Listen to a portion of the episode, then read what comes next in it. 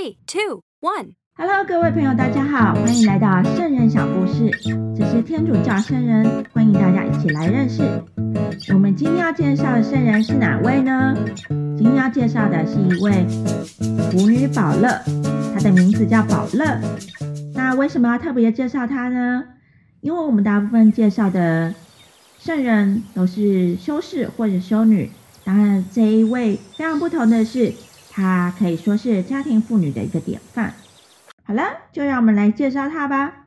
出生于贵族，她在结婚之后就开始过着热心的生活，每天非常早就起床了，就念完早课和玫瑰经，就往圣堂去做弥撒，两台的弥撒。到了下午呢，她就会开始念圣母的小日课，在睡觉前也念了晚课跟玫瑰经，每天就这样做，而且还读书了两次。在每个圣母的瞻礼望日，他都严格的守斋。他天性非常慷慨，也非常乐善好施，不会让人空手而回。那大家一定会纳闷，他这么有钱，又这么多时间做这些事情，一定是他先生非常挺他，他才有办法这样做吧？其实不是的，他的先生对于他这种慷慨善良的这些举动非常不满。有一次，他就。照着往常，他就把围裙放了很多面包去给穷人。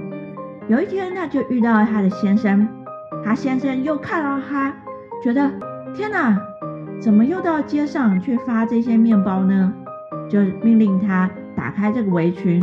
圣女宝乐非常的无奈，他就只好把围裙打开。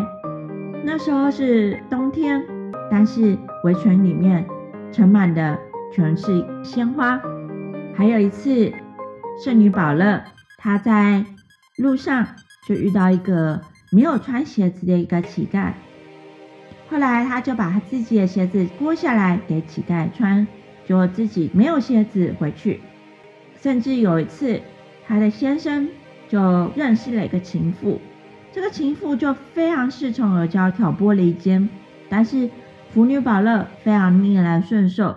甚至这个情妇得了重病，宝乐亲自的服侍她汤药，一直到这个情妇临死之前悔改改过。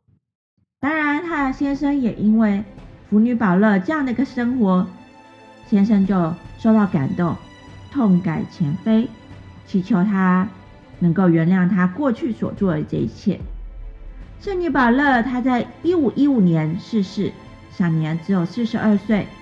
她在一八五四年被列为征服品，所以听到这里是不是很感动呢？在听这个广播，可能有些人她是家庭妇女，但是圣女宝乐让我们知道什么样的一个生活。来祈祷吧。那我们在祈祷的时候，用手指在额头、胸前和两肩画一个十字圣号，应父及子及圣神之名。亲爱的天主，谢谢你给我们圣女保乐，也谢谢你让她能够作为我们生活上的典范。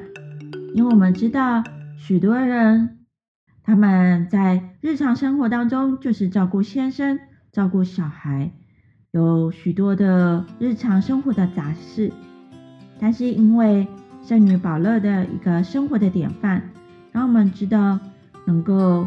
怎么样的一个来服侍你，亲爱的天主，我们为着在家庭生活当中的这些妇女，或者我们自己来向你祈祷，求你帮助我们在婚姻当中知道怎么样子服侍先生，就如同服侍你；带领小孩子，就如同带领你的门徒一样。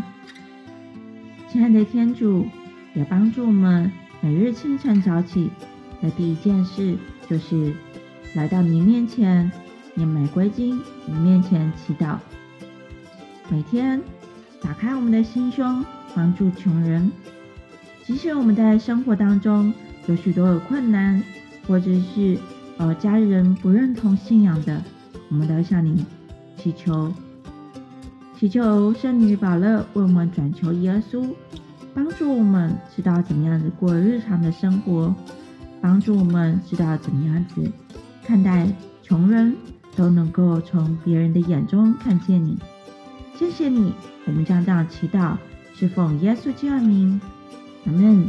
因父及子及圣神之名，愿天主祝福你。